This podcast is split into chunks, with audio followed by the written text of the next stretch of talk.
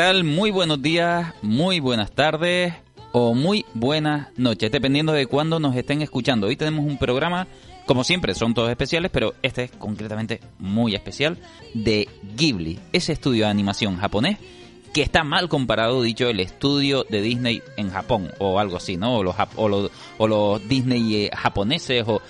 Todo eso es una falta de respeto, hombre. ¿Qué tal, Ainara? ¿Cómo estamos? Hola, muy buenas tardes, buenos días, buenas noches, en función de cuando nos estén escuchando. Estoy súper bien. ¿Qué tal, Víctor? ¿Cómo estás? Pues bueno, todavía me dura la tristeza de la que más adelante hablaré, pero... ¿Te gustó? ¿Te gustó? Pero bueno, pero fue una una tristeza gustosa, por así decirlo. Si quieren saber por qué Víctor está triste, manténganse ahí un poquito pendientes. Tiene que ver con Ghibli. Mm. ¿Y qué tal, Ismael? ¿Cómo estamos? Hola, muy buenas, bien. Bueno, aquí ya sabes que siempre hay que hacer comparaciones con lo conocido y... Eh, claro, evidentemente. Quien no conoce Disney, pues hay que comparar una cosa con la otra para que, digamos, tener el cebo para que la gente lo, lo vea. Para... Y ver después que no tiene nada que ver. No, no, nada que ver, pero es que nada que ver. Eh, doy por hecho que nosotros, evidentemente, sabemos lo que es el estudio Ghibli, eh, pero hay mucha gente que no.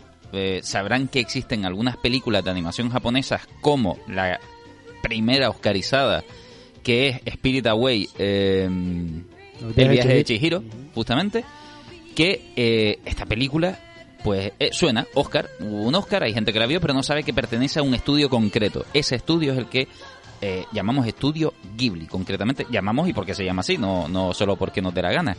Eh, Ainara, tú sí lo conocías, ¿verdad? Algunas películas, porque tiene muchísimas películas en estudio Ghibli. Algunas películas sí que sí que estoy familiarizada con ellas vamos a decir que, por eso decíamos, las comparaciones son odiosas, porque es verdad que sea un estudio de animación y lo hagan muy bien, automáticamente se dice, como Disney. No, me cachin 10, como ellos, como Ghibli, y ya está, ¿no? No, no tiene más. Eh, realmente esto está muy lejos. Si ya alguien nos está escuchando y está pensando en Japón y animación, no, que, que si nunca has visto nada de esto, aléjate de la idea del anime tradicional y todo este tipo de, de, ideas preconcebidas. No tiene nada que ver. De hecho, eh, vamos a hacer un pequeño viaje rápido para explicarles qué, es Ghibli, quién es Ghibli también, eh, porque se personifica bastante, y por qué es un proyecto tan interesante y tan importante. Hay un autor aquí que destaca sobre todo que es el señor Miyazaki. Hayao Miyazaki. Hayao Miyazaki, que no es el único. No, no. Hay como cuatro fundadores del estudio. Y Miyazaki es el más famoso y después está el siguiente, que se llama eh, Isao Takahata, que es el director de la película que vio aquí el amigo Víctor. Él es el culpable de mis penas. Es que claro... Eh, cada uno tiene una seña diferente a la hora de hacer las pelis, porque se alternaban. Un año hacía una peli uno, un año hacía la peli el otro, y cambiaban. Como, como solemos hacer a veces, hacemos introducción de algunas figuras para que ustedes puedan también entender cómo se hace un recorrido. Las cosas no llegan al azar, no llega gente y dice, vamos a hacer películas de animación y triunfan porque sí. Muchas veces tiene que ver con la vida de cada uno, ¿no? En este caso tenemos, por ejemplo, alguien dirá, ¿y por qué Ghibli hay diferentes directores? Y sin embargo parece que solo se habla de Miyazaki. Para empezar porque es el que se lleva al Oscar. Eso, su película es la que se lleva al Oscar y lo hace destacar. y sus pelis son más taquilleras que la del resto. Evidentemente. y además por desgracia para el otro director, con diferencia. Sí, con diferencia, pero cuando uno ve las películas del otro director también ves un toque muy diferente que eso también viene bien. No hace falta que todas las películas tengan que tener el mismo patrón y la misma situación mágica en, un contexto de un mundo con una fantasía ahí, digamos, más abrumadora.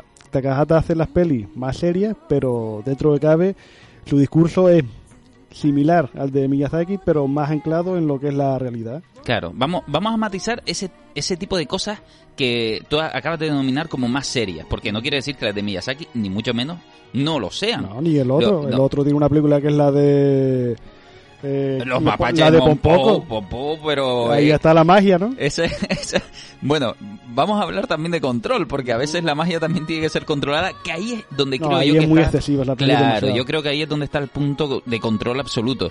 Miyazaki, eh, para que lo siento, pero nos vamos a tener que centrar en esta figura porque es el señor que monta Ghibli realmente, aunque hayan cuatro más. Eh, esta es la figura determinante, es ese director barra dibujante, barra guionista, barra, barra todo prácticamente. Y esto no lo consigue solo, como decíamos, de la noche a la mañana. Hay gente que llega y dice, "Ah, pues adoro Miyazaki, pero no sabes por qué en realidad, ¿no? Este, este hombre eh, nos vamos a encontrar durante el resto de sus películas, sus obras y demás, ciertas aficiones que tienen que ver con él mismo o con su vida. Por ejemplo, así, a bote pronto, una de las cosas que se- más se van a encontrar es cosas que tengan que ver con volar, ¿no? Y, y esto... Hombre, hasta el mismo nombre del estudio. Eh, Si nos eh. ceñimos, Ghibli tiene dos nombres. Uno es un derivado al. eh, una cosa se llama en Libia que es el viento cálido, que aquí se llama Kalima, ahí se llama Ghibli. Y habla sobre el aire nuevo que quería darle Miyazaki a la animación en Japón. Y esa parte es fundamental. Claro, y después está eh, Ghibli porque hay un avión italiano de la Segunda Guerra Mundial que se llamaba, espera un momentito, se llamaba el Caproni K309 Ghibli y es un avión que se usó en la Segunda Guerra Mundial que Miyazaki también lo cogió porque por Corroso, por ejemplo, tiene mucho de ese estilo. Por Corroso, un, un Y después que está el padre de Miyazaki eh, hacía aviones. A eso vamos, Ahí está. justamente. A eso al, vamos. al hacer aviones pues ya se le va desde pequeñito ya tiene ya ese esa afición en vena. Es que todo, todo lo que vamos a encontrar en su cine tiene que ver con él, en realidad. Porque tú lo acabas de decir, su padre trabajaba haciendo piezas para aviones y no sé qué, y él le ayudaba en la fábrica de, de las piezas y, y todo esto. Y él mama un poco esa cultura del aviador, ¿no? De, de, de esa herramienta de piloto. Que además vamos a hablar, mm, igual que hicimos con Jim Carrey, que decíamos que hay una película que lo hace destacar. ¿no? No, no quiere decir que sea su mejor película, Man on the Moon, que hablamos la última vez, sino que es una película que es como destaca todo y llega hasta aquí, ¿no? A mí me parece que, curiosamente, su película predespedida, que fue eh, El viento se levanta, El viento se levanta. justamente tiene que ver con todo lo que vamos a hablar también, porque tiene muchísimo que ver. Sí, es la que de menos cambio. magia tiene de Miyazaki porque esta, esa sí que es muy... ah, Es literalmente realista para es mí. muy claro, esta va a ser una historia real también, pues se nota. Se nota y, ahí... y en su historia real. Es que a lo que voy es, vamos a intentar hacer un recorrido para entender esa película y por qué a él le emociona y, y quiere cerrar con esa película. Eh, estábamos hablando de Japón. Él, él está en 1941, nace, nace en Japón y demás, y, y, y hay algo que le llama mucho la atención, que es dibujar. Y le flipa la idea de ser dibujante de manga. De hecho, eh, Tezuka, Osamu Tezuka, es un- una de sus influencias favoritas, que es el creador de- del manga, para quien no lo sepa, de Astro Boy y todo esto, ¿no?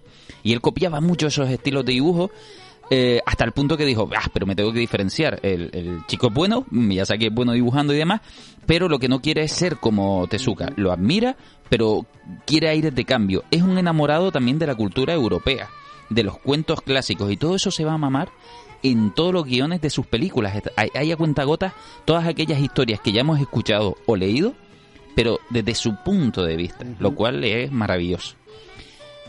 Japón, eh, que estuvo, que estaba en guerra, eh, Miyazaki eso le chocó mucho, porque mientras estaba con el padre en la fábrica, eh, trabajando y demás, se tuvieron que llegar a desplazar por, por bombardeo.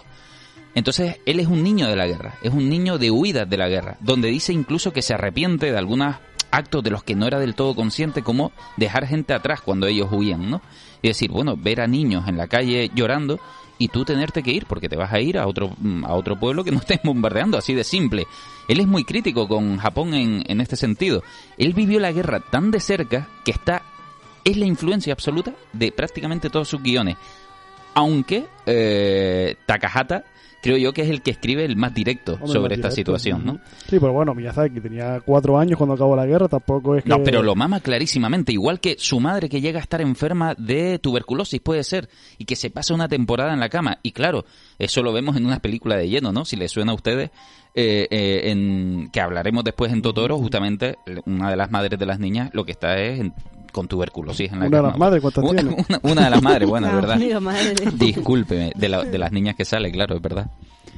Eh, entonces, bueno, tenemos todo esto, que él empieza a recoger todo esto, él además recoge un espíritu que lo mantiene a día de hoy, que es el, el antibélico, Sí, justamente. antibélico, él, sí. la- él se avergüenza de Japón cuando, además, Japón firma el tratado de, de ya no eh, estar en ninguna guerra, de no intervenir en- de ninguna manera en ninguna guerra que no le convenga en propia defensa. Quiere decir, si a mí me atacan, pues me pondré en pie de guerra, pero yo no voy a, a invitar a ningún aliado a hacer ningún tipo de guerra, de conflicto, a vender, a, a lo que sea, ¿no? Y él está ahora muy, ahora mismo está muy avergonzado de Japón porque hace poco cambiaron este tipo de, normas que venían de aquella época eh, Japón vivió una humillación muy importante moral, no, no de victorias ni nada, sino moralmente Japón es un país que se plantea que entrar en guerra o estar en guerra, eh, y eh, sean por los motivos que sean, solo te lleva al, al odio, ¿no?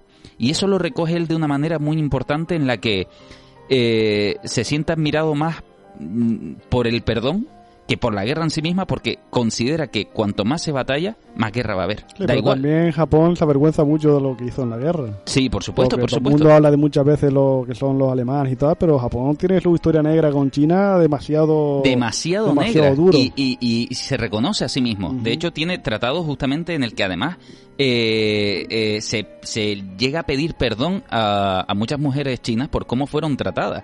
¿Qué pasa? Que todo eso está cambiando un poquito en Japón en negativo. Sí, porque ya, como siempre pasa, ya la gente se está olvidando de eso Claro. y volvemos a cometer los errores que el humano siempre es característico de hacer. Y la verdad es que, bueno, eso yo creo que dice bastante de, de Miyazaki como persona, teniendo en cuenta que, que su padre era una persona que se dedicaba al mundo de la aviación, que realmente a él, a su familia, le podría venir bien el hecho de, de una guerra, o Sí, sea, de, no. que se, de que se fabricasen más cuanto más aviones mejor y demás. Entonces, él pues eh, puede ser que, que tuviese una que hubiese una tendencia a pensar que eso que, que por beneficio propio que al final lo que piensa mu- en lo que se basa mucha gente para, para fundamentar sus valores y tal en el propio beneficio pero en este caso fue por otros derroteros completamente diferentes según según se ve con Miyazaki Recuerda esto porque esto es muy interesante que lo hablemos eh, con El viento se levanta, porque es una película concretamente que habla de los constructores de avión de la época y de japoneses que están construyendo aviones en, en aquella época y están reinventando la aviación, como esos ingenieros no son nada bélicos, son unos amantes de la ciencia que lo que están luchando co- con, que todo el rato es por diseñar las mejores maneras de volar.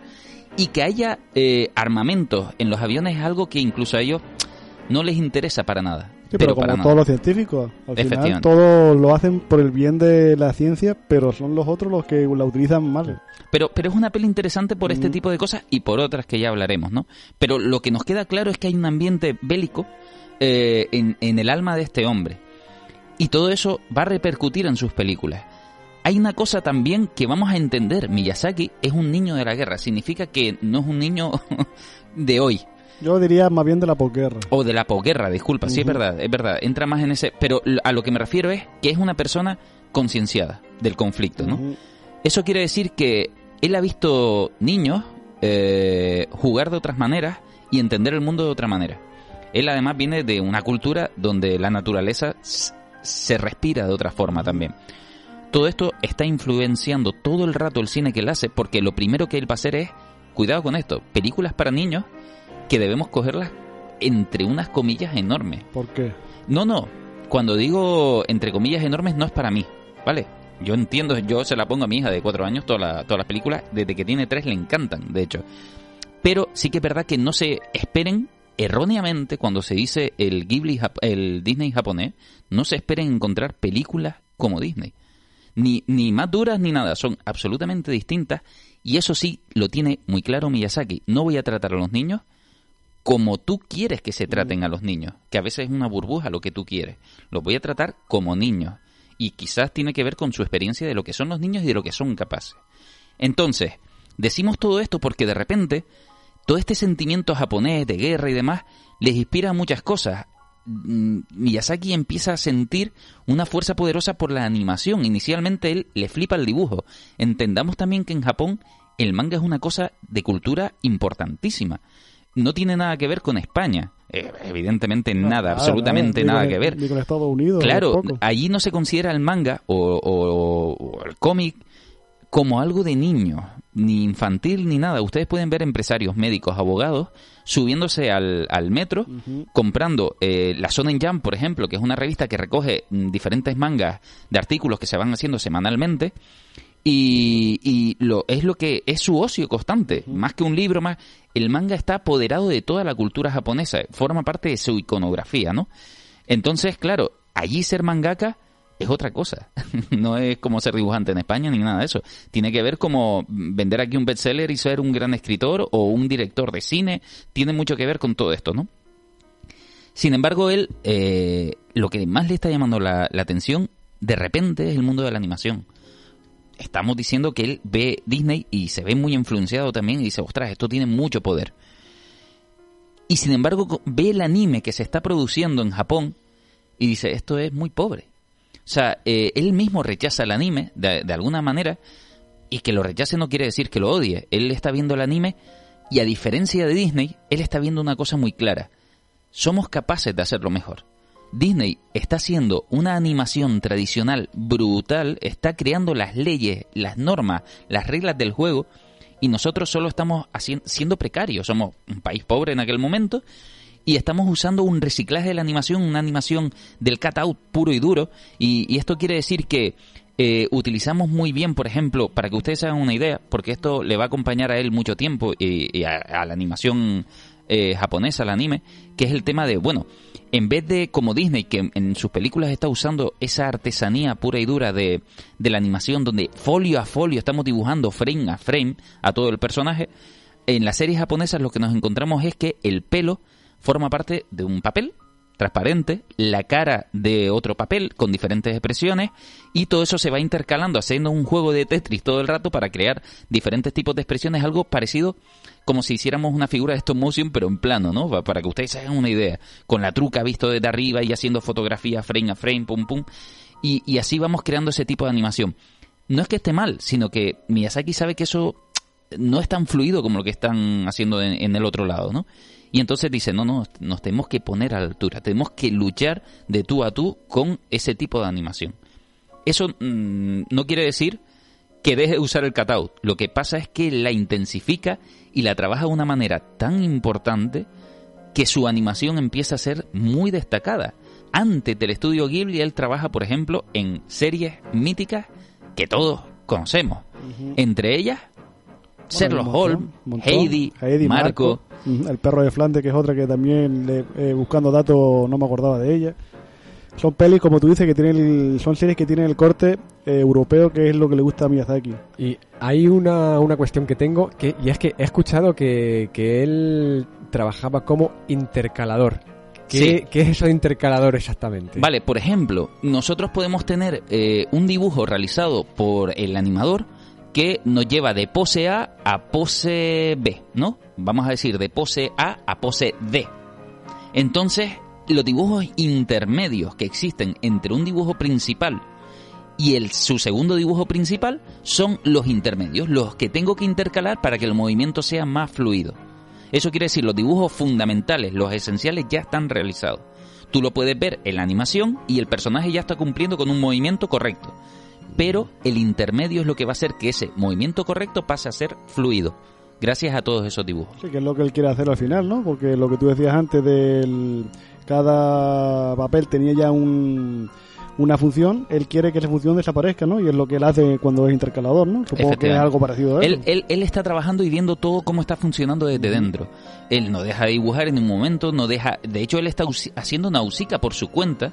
Es lo que hace el manga. Yo lo leí en su día cuando se publicó aquí en España y... Claro, él, él hacía manga en su tiempo libre. O sea, esto es así. Él en su tiempo libre hace sus propios mangas, se toma su tiempo y es un manga que además estaba publicando. y tardó un montón de años en terminarlo. Se hizo la película y él no había terminado el manga. Él no había terminado el manga. De hecho, él tampoco estaba de acuerdo inicialmente en hacer la película. No, es que... el manga es muy denso comparado con la película que es buena. El manga le da una riqueza mm, a lo que es el mundo mucho más profunda que a la película. Sí, por supuesto.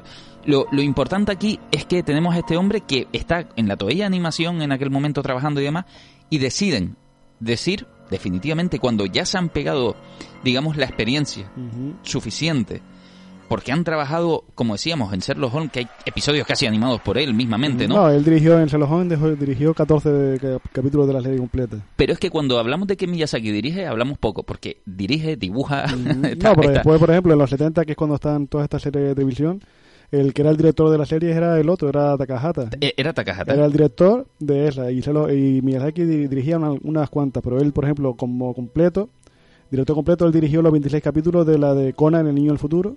Sí. Y ahí se nota empiezas a verse todo lo que, todas las inquietudes de Miyazaki están metidas en, en esa serie, porque ves todo ese mundo apocalíptico y todo ese mundo destrozado por el uso eh, mal que tiene el hombre de la tecnología, cómo destrozan la naturaleza y cómo la naturaleza intenta, digamos, combatirlo, pues están metidos ya en esos 26 capítulos que Pero- él lo irá, lo irá desarrollando. Pero Sherlock Holmes también recoge mucho de ese mundo steampunk un poco, incluso en el que él se quiere siempre apoderar un poquito, ¿no? Que siempre se está metiendo. Esas estéticas, eh, esos millones de policías locos con las porras más al El estilo Chaplin, a- claro. a Chaplin, claro. Eh, eh, tiene tiene hasta, todo. hasta cierto punto muy tontorrones, por así decirlo. Muy tontorrones, sí, o sí, sea, sí. con- está el personaje principal que es eh, listo, inteligente y tal, y después están los que lo persiguen que, que eso, muy muy cenutrios, por así decirlo. Eh, eh, eh, es muy interesante esto Ah, y porque también está Lupin, no me acuerdo, antes Lo- del el- Castillo el Cagliostro. Castillo de la- No, no, pero es antes de eso él hizo capítulos también de Lupin. Y Sí. ahí también se ve mucho esa, esa, recu- esa cosa recurrente de siempre el policía detrás del, del protagonista y es medio tonto. Lupin III, que es un cómic que eh, seguía vigente en Japón y que lleva ahí toda la vida pegado.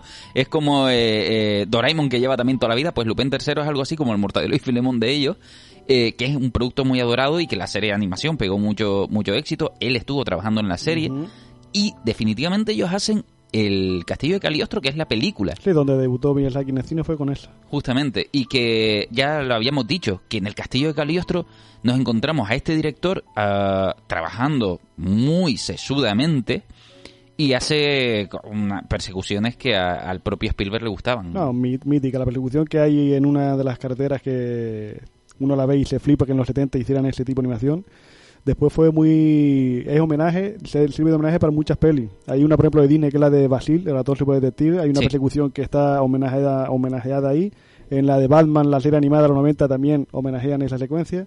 Esa secuencia fue mítica y a todo el mundo que le gusta la animación pues lo flipa de la manera en la que Miyazaki construyó todas las escenas. Es que parece que hay un, una- un- menosprecio ¿no? al director de animación, como si fuera algo inferior, y sin embargo los directores de verdad saben que eso lo pueden ver como un director más en todos los sentidos, lo que pasa que es una técnica rica.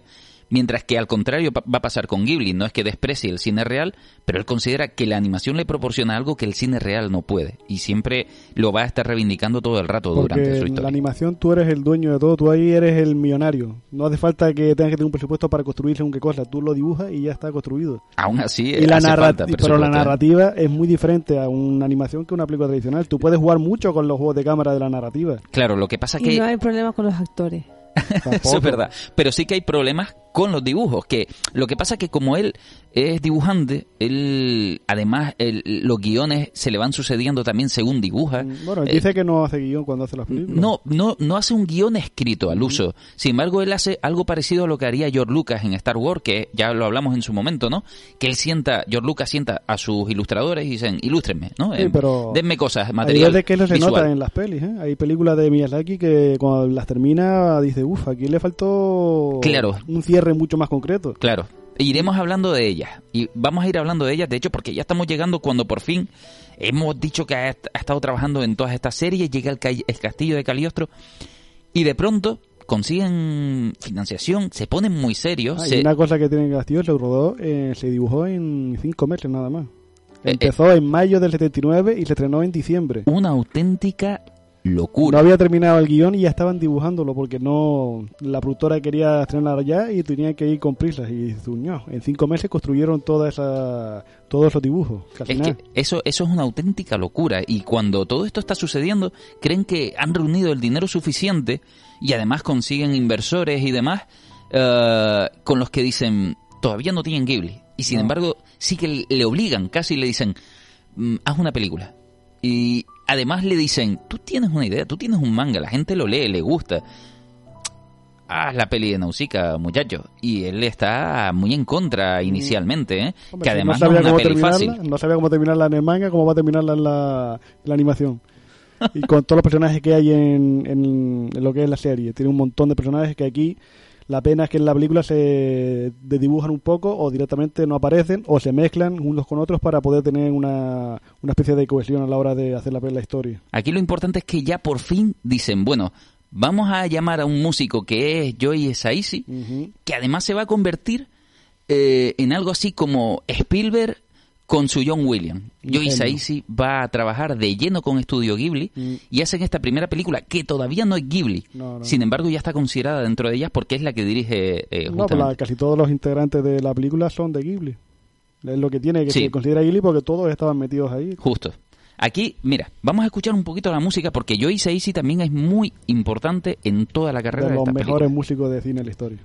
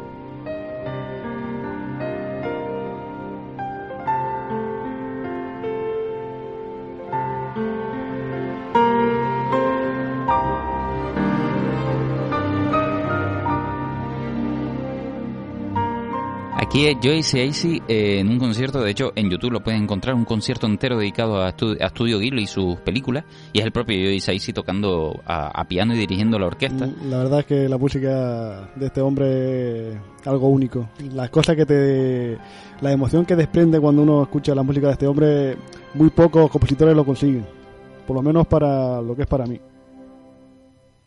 Sin embargo, Nausicaa también tiene piezas musicales muy ochenteras. Ujú. Irónicamente, quiere decir, es una obra donde tanto el propio Isaichi como Miyazaki están aprendiendo. Hombre, al final todos somos hijos de nuestro tiempo. Efectivamente. Tenemos que podemos tener nuestra seña de identidad, pero no dejamos de vivir en la época en la que vivimos y tenemos que meter las cosas que de las que digamos son el día a día de cada de cada uno. pero aprenden a trascender mejor. Significa que Nausicaa la reivindico como una verdadera película, No, una, es un peliculón. es, es una, una obrita, una joya, es una animación imposible para la época, es la perfección del catao, de hecho en este caso, porque sí que es verdad que está eh, animado por piezas también, cuando eh, esto es, y eh, para mí también imprescindible reivindicarlo.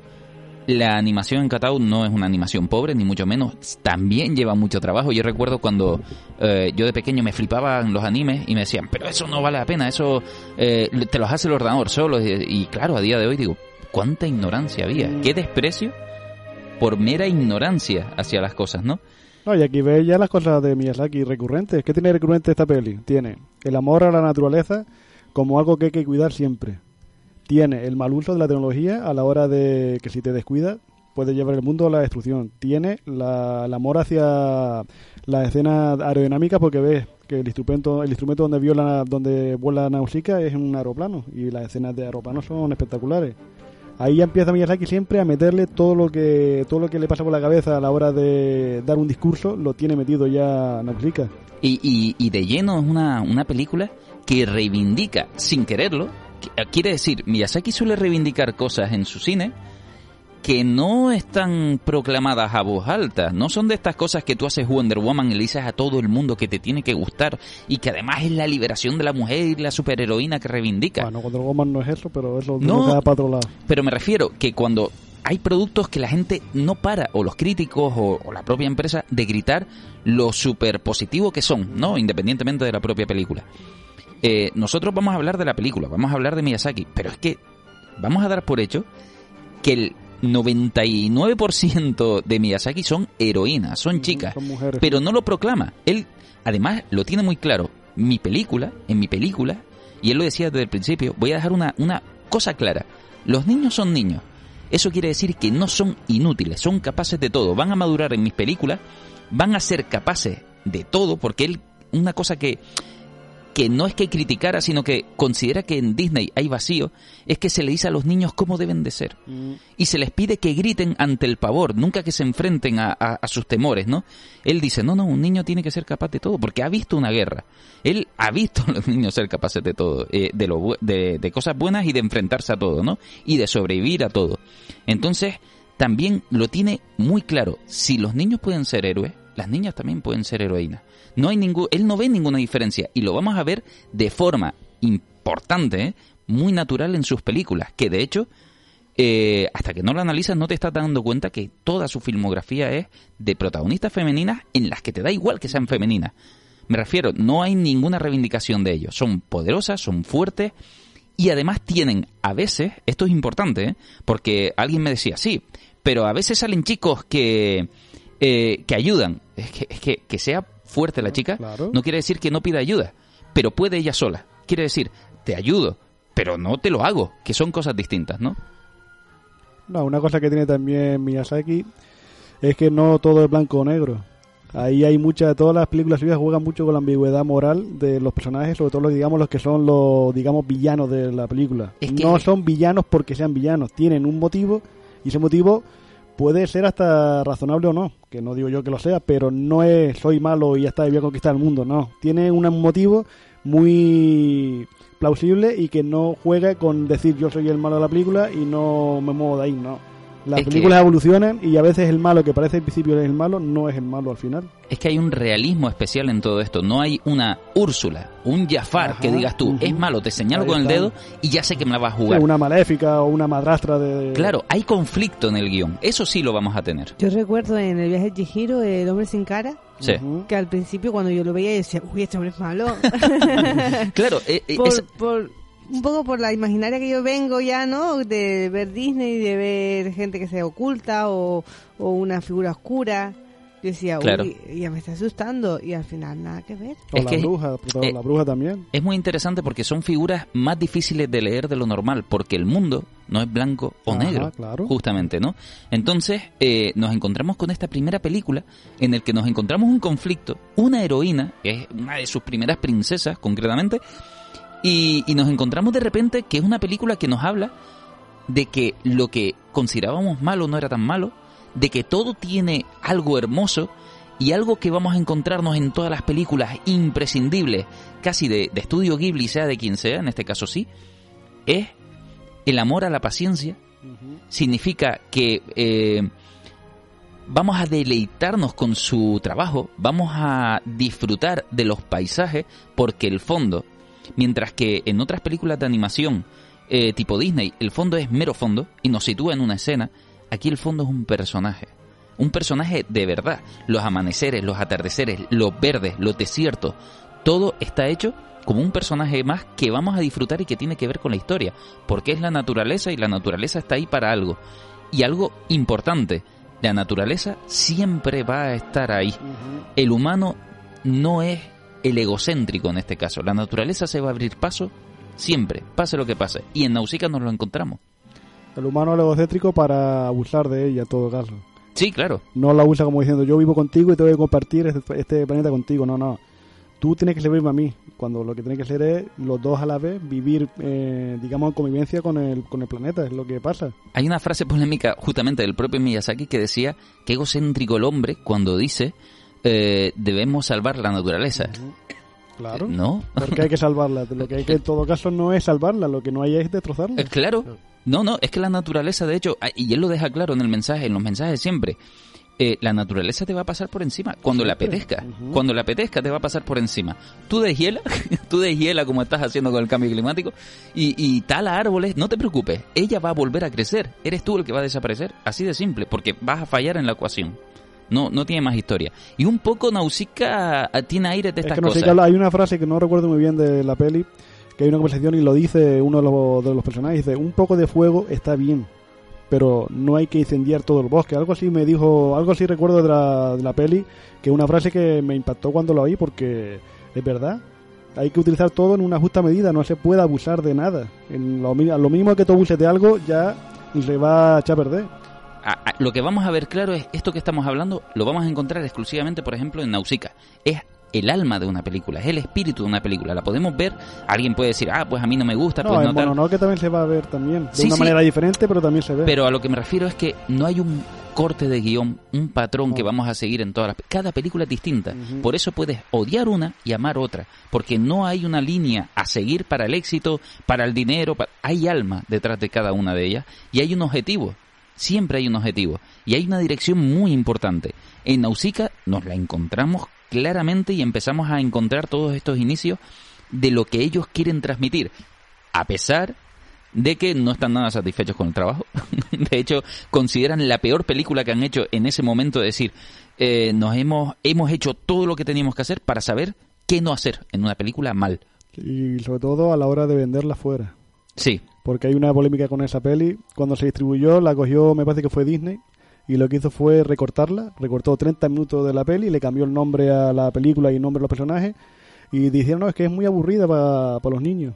Y no, esta película no es solo para los niños. Es Claro. para que lo vea todo el mundo. No porque sea de dibujos, tiene que ser de niños. esa es una de sus Pues a reivindicaciones. raíz de eso Ghibli se cerró y cada vez que quiere vender algo fuera tiene que tener control absoluto de todo lo que es el- el- la película. Tiene que tener control de que no se va a cortar nada, control de dame las voces que tú vas a utilizar para saber si van a estar o no de acuerdo, dame la, el doblaje y voy a leerlo a ver si tú vas a cambiar algo de la película. Lo van a leer todo de cualquier de cualquier país para saber que no se va a alterar el discurso que ellos tienen en la peli. Es que lo tienen muy claro. Es más, Miyazaki, no sé si sería justamente en el viaje de Chihiro, puede ser que mandó eh, No, La- no fue Mononoke. en Mononoke, que mandaba... Yo la- lo iba a guardar para la, para la peli de ahí, pero bueno. Hay una. En América, Mononoke la distribuye Disney.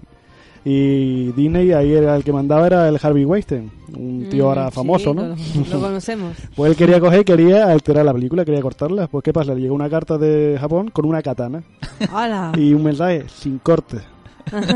Y de ahí tuvo que el tío plegarse y no cortar la película como él quería hacer. Efectivamente. Eh, veníamos de Nausicaa, ya decimos que ellos están creciendo, se están perfeccionando y de repente llegan a tocar palos musicales interesantísimos y empiezan a perfeccionar la animación, el estilo de dibujo animado que todavía todavía nos recuerda mucho a Marco, a todo esto, ese estilo, ¿no?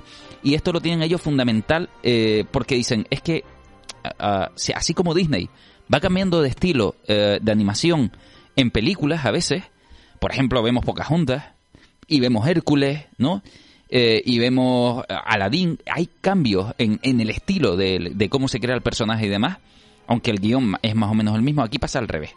El dibujo se mantiene, se trata de mantener muy parecido siempre porque lo que importa va a ser el guion y contar la historia, ¿no? En este caso. Entonces por eso no vamos a ver grandes alteraciones en el estilo de animación y además están reinventando cosas para ellos mismos, algunos take, al- a- algunas expresiones, esos pelos que se levantan y se suben para transmitir cuando se te ponen los pelos de punta, Ah, sí, ujú. ¿no? To- todas esas elevaciones con unos frameados, o sea, con una cantidad de frame alucinante que están empezando a trabajar para que la animación sea súper fluida. Insisto, anime y Ghibli, a veces lo- el concepto que tengan ustedes de la animación japonesa no suele tener nada que ver. Estos son películas de verdad que maravillosas en el aspecto técnico. La siguiente película a la que nos vamos a encontrar con el estudio Ghibli, ¿cuál es, Ismael? El castillo en el cielo. Pero bueno, antes de seguir, una cosa curiosa, yo no sabía cuándo se estrenó oficialmente Nausicaa en España. Y fue en el 2010. Y dice, fue anteayer, una película tan Sí, famosa y se sí. estrenó el otro día aquí en este país. Hay que ver, hay veces lo atrasados que se están algunas distribuidoras a la hora de traer según qué producto. Pero sí, la siguiente, El Castillo en el Cielo, que se estrenó más temprano, se estrenó en España en el 2003. Está bien muy tarde porque se fue del 86 al 2003, ha llovido bastante, pero esa yo creo que puede ser, digamos, la primera película en DVD que vi de, de, de Ghibli. La primera de todas. Sí, porque ya antes había visto en el cine, tuve la suerte de ver Mononoke, la princesa Mononoke.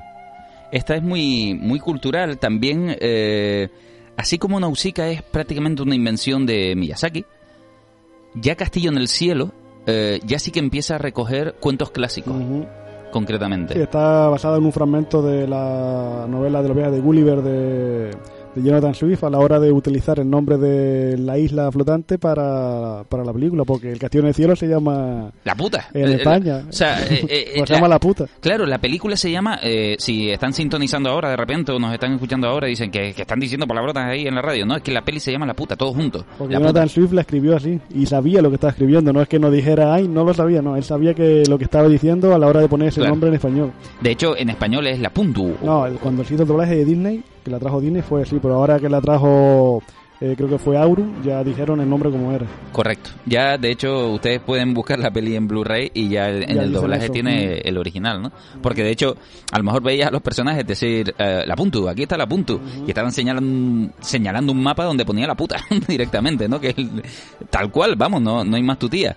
Pero vamos, Eh, que eso pasó también con el nombre el nombre de un coche que, que se llamaba, no, es que no sé si era un Suzuki o algo así, que se llamaba también La Puta, efectivamente, y aquí, pues, a Europa, o sea, a España tuvo que venir con otro nombre.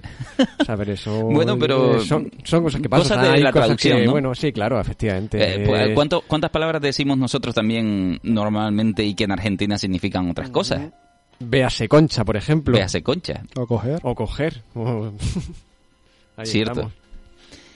El Castillo en, le- en el Cielo eh, es una película que es de las favoritas de mucha gente, concretamente. No sé si es por un primer descubrimiento de- del cine, pero nos volvemos a encontrar de, de, de Ghibli, nos volvemos a encontrar una heroína, nos encontramos lo que decíamos, un cuento clásico, y ya nos empezamos a encontrar la magia. La magia otra vez, ¿no? De ese Miyazaki que además muy parecido a Nausicaa. Tenemos rastros de tecnología que se han adaptado a la naturaleza en sí mismo, ¿no? Y el hombre que quiere abusar de ella. Y el hombre, que yo creo que justamente aquí es el primer y casi diría único malo de verdad, el único Jafar que nos encontramos en las películas de Ghibli, que aún así no es tan Jafar, es otro rollo, pero sí que es palpablemente malo hasta el final, ¿no? Ujú, Sí, después está la otra persona que es la, la líder de los piratas, que no es buena ni mala. Efectivamente. Ella tiene sus intereses para lograr un fin. Pero no quiere decir con eso ni que sea una buena persona ni una mala persona, solo que ella va por un lado diferente. Aquí se nota mucho también el abuso del slapstick este a la hora de los personajes como en Sherlock Holmes. Que en un avión tan pequeño entran después 15 personas y salen de esas 15 personas del avión. Tú dices, "Ño, ¿cuándo entraron ahí? Tiene mucho, tiene muchas Mm. conexiones con Sherlock Holmes. Tiene también esos malos que cuando se unen entre todos, eh, generalmente hombres, además generalmente hombres, eh, se vuelven una masa dibujada y, e idiota que va, que, que en realidad van todos a la vez hacia algún sitio, pero parece que en realidad entre todos nos juntan una neurona, ¿no? Es muy, muy hooligan el, el tema en todo esto. Después eh, de esta película, que a lo mejor no funciona del todo tan bien como les hubiera gustado. Sin embargo, ellos siguen luchando y apostando por ese estudio Ghibli que quieren hacer. Y nos encontramos, justamente, ¿cuál es la siguiente película que viene después de Castillo en el Cielo? No, las siguientes son dos. Hicieron una apuesta porque una apuesta no una apuesta de dinero, sino dijeron vamos a mostrar la misma cara de un de un, distinta cara de un mismo suceso, como es digamos la historia de una niña frente a la adversidad. Y en el año 88 estrenan Mi vecino Totoro y La tumba de los. La, una peliculita aquí que ha visto el amigo Vista. Ay, la tumba de las luciérnagas. La Por- de empezamos luciérnagas. por ella, ¿no? Mejor, ¿no? Empezamos por ella para quitarnos el mal trago. No sé Sí, sí, qué- sí. cómo habrían hecho ustedes en el cine si empezar con Totoro y terminar con, con la otra para que te desequilibre, porque ya, ya, ya te digo, no es una peli fácil. Pero ¿Todas las hemos la- visto ya? las ponían en, o sea, las juntaban en sesiones esas dos No, películas. no, se o- estrenaron el mismo año. Fueron solamente el mismo año para Ah, decir... vale. Doble sesión. No, no, doble sesión no, se Yo- estrenaron. Una primero, después la siguiente. Mm. Pero lo que querían decir es, eh, no vamos a hacer solo películas alegres, también somos capaces de hacer películas serias. Y Eh, no se- tener que recurrir a hacer actores reales para hacer una película seria. En realidad se están trabajando a la vez prácticamente esta- estas dos películas. Una es de, mm, de Miyazaki, que es Totoro, justamente, y la otra es del otro director. Sí, la Takahata. de Takahata, justamente, que es donde yo creo que se va a marcar aquí no solo el estudio Ghibli, sino la dif- gran diferencia entre los dos directores que han madurado sus maneras de querer hacer el cine. Vamos a escuchar un poquito esa tumba de las luciernas. Víctor, no llores. Ah, intentaré.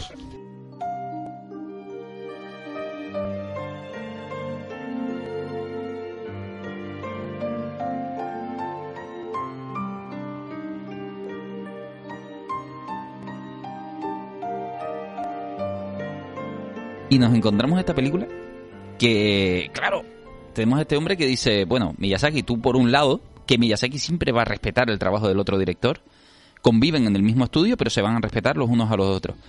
Pero está claro que dice, bueno, Miyazaki, tú vete haciendo tu Totorito, que yo voy haciendo mi Totororo, que es hacer una película que habla, como decíamos, de la guerra que vive Japón, de esos niños que están pasándolo mal. Y que... Más que de la guerra, de la miseria que trae la guerra. Efectivamente, de la miseria la que queda. miseria, la pobreza, la sensación de indefensión que tiene alguien, y sobre todo en este caso son niños, respecto a un suceso tan chungo como es la guerra. de lo que le toca a la gente después del conflicto. Hay gente que se odia, hay gente que provoca el odio, ya, ya lo vemos en política constantemente, gente encendiendo fuegos, y al final los únicos perjudicados son aquellos que viven en una zona Claro, y que por culpa de esos cuatro, que seguramente escapan ante un problema, se, se, se quedan ahí comiéndoselo de lleno, el- Ujú. el, el problema real que es justamente la miseria. Sobrevivir a, a un conflicto en todo caso, ¿no? Y ahí sobre todo como bombardeos un día sí y un día también. Una película muy mm, dura y sobre todo es más dura cuando te enteras de que está basada en una historia real. Yo te voy a decir una cosa. Me gusta la animación. Yo sé que hay gente que es incapaz de acercarse a la animación por cosas de la vida. Ya está. Eh, cada uno sabrá lo suyo. Sin embargo, esta es la peli más triste que he visto en la fruta vida de eh, imagen real o animación. Ni, sin compararlas. Es la más triste que yo he visto Sí, nunca. yo creo que también coincido en eso. O sea, tiene es una película de una de una dureza y o sea, y ya no es una dureza gratuita, o sea, es eh, es tan triste porque es completamente real, o sea, es un caso que, bueno, en este caso está basado en una historia real, pero que, o sea, como esa tenían que haber eh, miles o millones de casos en, en la guerra, en la Segunda Guerra Mundial o en cualquier otra guerra. Y lo que pasa que eso, que también está tratado eso con un realismo, o sea, tiene unas unas escenas, o sea, cuando, cuando el chico ve a su, a su madre que, que, que le pilló el bombardeo y demás y la ve pues completamente quemada, eh, yo qué sé, escenas... Es que lo que nos encontramos a un niño que sigue siendo un niño, pero que tiene que hacerse responsable de su hermana. Pero aún así, nunca en, en la película nunca va a dejar de ser niño. Yo cuando vi esta película yo no comprendía la actitud que tenía el chaval frente a lo que estaba pasando. Una inacción, una manera de no hacer nada y yo me quedaba, digo, pero ¿por qué no hace nada? Con el correr del tiempo ya sí comprendo el por qué. Sí comprendo por qué no hacía nada. Es que era un niño frente Claro. a algo tan difícil como era sobrevivir y a la vez tener que estar cuidando de la hermana. Tener que estar engañándola con algunas cosas. Mira, aquí tenemos ahora comida, ahora tenemos que ir para este lado. Es una peli muy que no sé, no creo que sea para recomendarla para todo el mundo a la hora de, de decir, mírate esta película para... A ver, es verdad. Primero, yo creo que necesita receta médica. O sea, es una película que tú debes coger a alguien y decir qué te estás tomando, si estás eh, con antidepresivos o lo que sea. No, si, si, si estás pasando un mal momento de tu vida o lo que sea, no la veas. Eh, Es normal porque no estás equilibrado para ver esa película de golpe, ¿no? Porque es una peli dura, pero sin embargo yo sí que la recomiendo, claramente, porque cuando, cuando decimos la más triste, no quiere decir para nada que sea mala la película, No, no. ni No, no, es- muchísimo es menos. Muy ¿eh? buena, y vamos, yo de hecho eso, o sea, se me, se me pasó volando la película. Yo al principio cuando empezó y dije, bueno, a ver qué tal. Era la primera película de Ghibli que veía, de hecho, la que la vi la semana pasada porque no había visto otras. Eh, vi, vi que la puse, duraba una hora y media, digo, uff, a ver qué tal, a ver si aguanto la hora y media sin levantarme 20 veces a la nevera y cosas así. Pues me mantuvo pegado, me mantuvo pegado a la, a la pantalla y cuando terminó digo, ya está. o sea, a- bueno, con los lagrimones y demás, pero digo, ya está. O De- sea, de- A pero- ver, de verdad, de verdad, ¿te hizo llorar la película? Eh, Por dentro. se me- no, no, no, vamos a ver. eh, me estuve conteniendo toda la película. Eh, la escena final, que no sé, no sé si se puede desvelar o no, pero bueno, bueno, eh, aunque bueno, aunque realmente al principio de la película se desvela todo, o sea, porque empieza, empieza diciendo eh, tal día no sé qué, yo morí, o sea, Claro. y, se reencuentra con la hermana, o sea, que se, se presupone también al principio de la película que también la hermana había muerto, o sea, Qué es buen que, rollo que- de que peli. no es que no es algo que, que esté desvelando en plan spoiler, sino que bueno, que es lo que pasa. Pero vamos, o sea, cuando yo vi a ese niño comprando el carbón para incinerar a su hermana, o sea, ya se me los lagrimones, pero a río vivo. O sea, Ustedes si lo buscan en internet eh, o en Netflix o lo que sea, cuidado porque pueden encontrar también películas de imagen real. No, no, no creo que sean despreciables ni mucho menos. Yo las he visto y no están mal. Pero es que es tan emocional porque ¿Cuál, decimos... la de, de esta misma película? Sí, sí, Ah, sí, correcto. Se hicieron dos versiones después, sí. Justo, pero la más emocional, la que más te vinculas a ella, la- el acting de la niña, o sea, en animación japonesa rara vez se está usando el acting. Generalmente el anime son expresiones prehechas que además nos, nos encontramos un anime de una época y otro de otra haciendo a veces los mismos movimientos de acción y demás porque lo que más se lleva es el anime de pelea o el anime romántico y tienen unos diría bucles eternos de maneras de mover a un personaje, ¿no? Que se aprende y ya está. Mientras que aquí tenemos acting eh, de los personajes. Significa, vamos a ver cómo va a interpretar cada uno de los personajes como si fuera un actor, que eso sí lo está haciendo Disney, que es coger actores reales, a, figurantes, a, personas, a ver cómo caminan, a ver cómo, cómo se mueven. eh, la observación, ¿no? Que además una de las cosas que también reivindica mucho Miyazaki del anime actual, de decir, se ha perdido la observación. Y la observación es lo que nos hace poder crear un personaje que reconozcamos, que es alguien que podía haber estado caminando por la calle porque el animador ha visto a alguien caminando por la calle y ha dicho, esa es la actitud que quiero. El cómo se mueve, esa persona es un niño, es así, no, no son librerías prehechas de cómo mm, se mueven y cómo tenemos que hacerlo mover para eh, gustar a los adolescentes o lo que sea, ¿no? Esto es así, esta es la vida. Eso no lo pierden ellos y aquí está en todo momento. Incluso van a, como hace Disney, van a, a- los sitios mm, que van a animar y coger los escenarios, intentar beber de ellos para ver qué es lo que van a hacer y cómo lo van a hacer. En este caso era muy importante todo porque además, como tú decías, la tumba de las luciérnagas está basada en hechos reales. Hecho real, sí. Un escritor que publicó una novela con tinte autobiográfico sobre la guerra, mezclando su propia vida, que es la del chaval, que es intentar sobrevivir de la guerra, a la guerra, y en medio de, de ella, pues eh, la hermana muere, pero él no, como no, como pasa en la peli que él también muere. Pero lo, triste es que él lo dice en entrevistas posteriores que la primera sensación que le dio cuando murió la, herma- la hermana es alivio. El alivio de no tener que estar cargando con esa responsabilidad. Claro. Y él, digamos, yo creo que ese impulso, ese pensamiento primario que tuvo ahí, es una cosa que a él le, le dejó huella, porque esos pensamientos después, cuando recapacita, dice, no, qué burrada que acabo de pensar. Claro, pero eso eso pasa mucho con los cuidadores, por ejemplo, ¿no? Que la, la gente en España estamos llenos de gente que tiene que hacerse cargo de sus mayores, mayores enfermos y gente que tiene que dejar de trabajar porque seamos, digamos, lo que digamos, seas del partido que sea, de izquierdas o derechas, tú sabes que una- un cuidador es una persona que a veces tiene que dejar su trabajo porque las ayudas sociales no funcionan lo bien que deberían de funcionar Exactamente. para cuidar a una persona mayor enferma que se apodera su enfermedad de tu vida, de tal manera que tu vida pasa a un segundo plano porque todo es la necesidad de esa persona. Eh, Este, este niño estaba viviendo esa idea de cuidador. Y lo mismo que pasa con los cuidadores, se enfrentan al alivio de la muerte de, de aquel peso que estaban llevando y a la vez se enfrentan a la responsabilidad de tener ese pensamiento, que es mm, una doble cara sobre ti mismo que tienes que asumir y lo haces con una responsabilidad de dolor. Tú no quieres que una persona muera, pero a la vez tu cuerpo y tu cerebro se sienta aliviado, aliviado ¿no? Sí, es como la otra película, la española, por ejemplo, la de Monstruo Viene a Verme, que pivota mucho sobre ese pensamiento.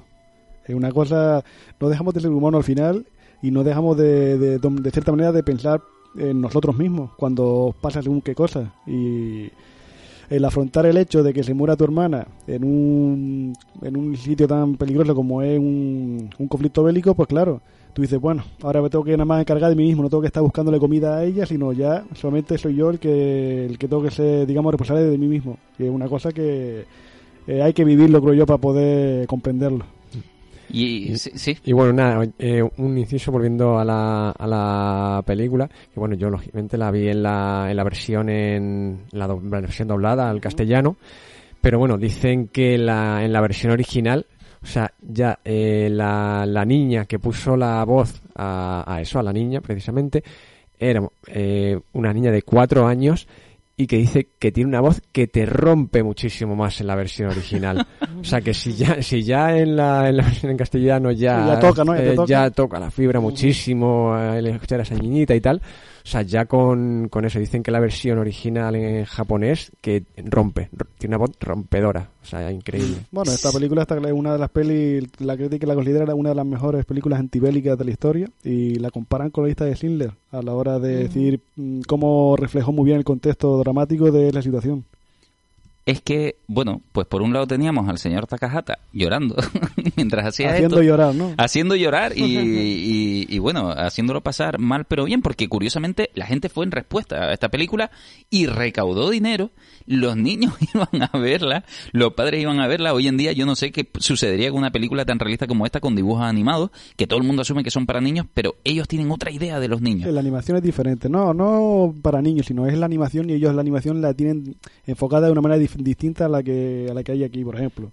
Aquí no puede ser que tú vayas eh, se estrena una película como La fiesta de salchicha y ah, es de dibujo, pues mira, voy a llevar a mi hijo. Coño, hay un cartel que te pone que no. sí, sí, efectivamente, hubo gente que salió indignada del cine con los niños diciendo, es que no tenían que avisar, que no se dice, coño, pues preocúpate Pero si en, hay un cartel, en- si hay un en- aviso. en ir- en ir a lo que vas a ver, efectivamente. hay ¿no? un aviso en el póster Claro. que dice para Ah, 18 años. Ahí estamos, pero sí, sí, es verdad que, que salía gente indignada de esa película concretamente diciendo eso, que cómo va a hacer una película de dibujos de esas características, que no que no encaja con los niños. Y dice, claro, porque no es una película para niños. Pero que no es este caso, ¿eh? Eh, Ghibli No, sí no. considera Ya, ya, ya. No, trabajar pero para digo niños. la animación de eso. Yo Sí, creo sí, que el supuesto. japonés medio que fue a ver a Tomo Luciérnaga sabía lo que iba a ver. Sí, posiblemente. Además son ellos están muy tocados con la guerra en general. Solo hay que ver el estilo del dibujo para Claro. saberlo. Es el póster que se ve el, el niño con el paraguas roto rojo, la niña eh, en con el- la niña en su regazo. No es una comedia. No, no, es, es evidente, es evidente que ellos, a- ellos dejaban todas las marcas claras. Sin embargo, eh, con esto también se estrenaba Miyazaki y decía, bueno, mm, Takahata, vamos a relajar un poco de todo el Claro, ambiente. es lo que ellos hicieron. Tener el mismo contexto como una situación dramática, pero desde un punto de vista diferente.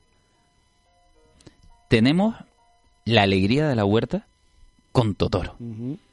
Porque eh, aquí ya Miyazaki sí que descubre todas sus cartas, por decirlo de alguna manera, Hombre, en el lado fantástico sí. y empieza a desvelarnos, yo diría que desde la propia intro. O sea, vam- vamos a escuchar un poquito la música de la intro de Totoro, para que vean cómo cambia eh, el ambiente de todo lo que hemos visto o de todo lo que han escuchado ahora de, de nosotros. Ah, sobre todo a la hora de lo que es eh, escucharla y verla. Ver todo eso, la animación que tiene también es muy reveladora.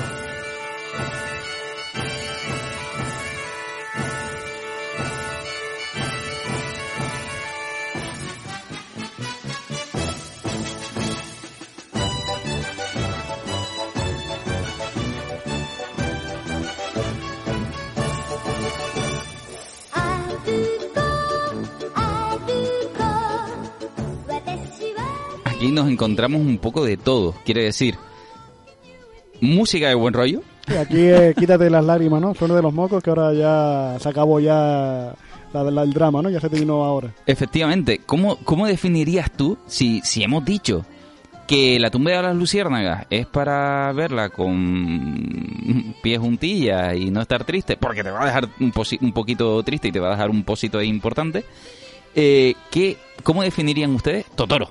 Hombre, Totoro en todo caso es la alegría, ¿no? Justamente, Eh, es la todo, antítesis total, ¿no? eh, la alegría y lo que es, digamos, el- el- la vida desde el punto de vista de, un, de las dos niñas que son aquí. Es lo que tiene Totoro. Refleja muy bien todo eso, ese mundo fantástico que está a nuestros pies, que igual no es tan fantástico, pero para ellos sí. Eh, Es curioso porque estos dos estrenos te tienen que hacer que pensar, ¿no? Tenemos La tumba de las luciérnagas de cómo se comportan dos niños, un niño y su hermana, en la guerra, en la posguerra, en la miseria. Y aquí tenemos una niña con su hermana, cómo se comportan cuando no, no está pasando nada. Simplemente son niños viviendo de y divirtiéndose en la propia naturaleza. Sí, ¿no? pero sí tiene la peli también tiene un trasfondo más serio porque Sí. se muda con el padre a una, a una casita, pero porque la madre eh, Está está, enferma. está enferma y tiene que ir a ese sitio porque creo que los aires hace que se encuentre mejor. Claro, eh, pero en una estamos enfrentándonos a los niños, los estamos enfrentando a la muerte, y en el otro a la posibilidad de la muerte. Por eso es las dos caras. Uno está la muerte por todos lados y aquí está la sombra. No llega a representar nunca la, nunca llega a, ser- a hacerse física, pero la tienes ahí. Aquí nos encontramos lo que decíamos inicialmente, una mujer que es la madre de las niñas, que está con tuberculosis en la cama, y en realidad eh, esas niñas están viviendo con su padre, que también aspira un poco a parecerse al japonés medio, que siempre está liado, que no tiene mucho tiempo, porque eh, Miyazaki siempre va un poco a reflejar cómo el mundo está ahí entre niños, adultos muy mayores, y los adultos que están fijos, liados con el trabajo y tienen poco tiempo para el disfrute de la vida en sí. Porque nos vamos a encontrar que casi todas las aventuras la tienen justamente los niños. Ujú, claro, los protagonistas de la peli. Y el encuentro con ese ser fantástico como es el... Bueno, se llaman Totoro todos, ¿no? Al final, eh, porque el tamaño creo que infiere. Todos Te- son, unos, todos son Totoro al final, ¿no? Tenemos Etotoro, Chivitotoro Ah, y Totoro. era, Eh, tienen como un nombre cada uno de ellos y demás. Eh, pero si quieren saber más de esta película, que por fin llega la alegría y nos hemos quitado la tristeza, nos van a escuchar en el próximo programa, en el próximo VHS 3.1, que ya va a estar dedicado ahora sí a la filmografía de Ghibli. Eh, llegaremos hasta su última película y cuidado, que Miyazaki se había retirado, pero no. Pero y esto lo vemos siempre, me retiro, pero no, me retiro, pero no, y así todo el rato, ¿no? Así que hablaremos también de esa bienvenida otra vez para lo que se aspira a ser de verdad su última película de todas, aunque la última hasta ahora es Y el viento se levanta y también hablaremos de ella. Gracias por haber estado con nosotros, Ainara. Muchas gracias a ti, René. Gracias, Víctor, por habernos acompañado y haber visto la tumba de las luciernas y haber llorado juntos. Sí, sí. Eh, ya a ver si para la próxima semana me veo otras películas y vengo con otra cara. Y muchas gracias, Ismael, por estar con nosotros. De nada, ustedes. Eh, gracias a todos ustedes por escucharnos. Ya saben, VHS 3.1 nos pueden escuchar en Happy FM y en cualquier plataforma de podcast, Evox y donde quieran encontrarnos. Un saludo y hasta luego.